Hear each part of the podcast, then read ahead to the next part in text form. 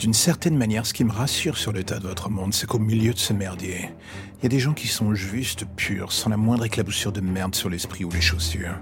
Chaque année depuis 20 ans, je viens voir Sophie Larkane, une artiste qui s'amuse dans son tout petit univers à illuminer le monde qui l'entoure de ses dessins. Un peu de poésie dans ce monde de brut. Elle est une artiste de rue d'un genre plus ou moins particulier. Il y a ceux qui ont beaucoup d'imagination et il y a les autres, ceux qui dessinent juste ce qu'ils voient au-delà de votre propre monde.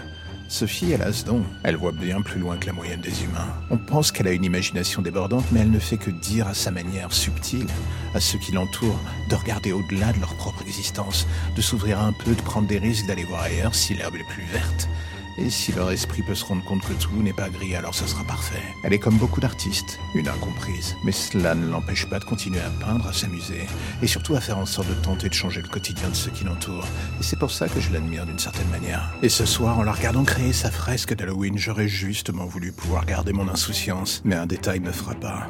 Un détail minimaliste au premier regard. Ce Père Noël à la mine toute sauf joviale, signal d'un pan du passé du quartier qui se nommait Yuri Shankar mais surtout ses ombres sortant du métro et qui rappelaient d'autres personnes comme ce tueur parisien sévissant dans Paris en ce moment même. Au premier regard, le commun des mortels n'aurait pas vu cela, mais c'était bien présent pourtant. Et d'un coup, toute la poésie entourant cette personne et son œuvre finissait par s'assombrir. Et c'est là que je remarquais qu'elle aussi, au fur et à mesure, perdait sa joie de vivre.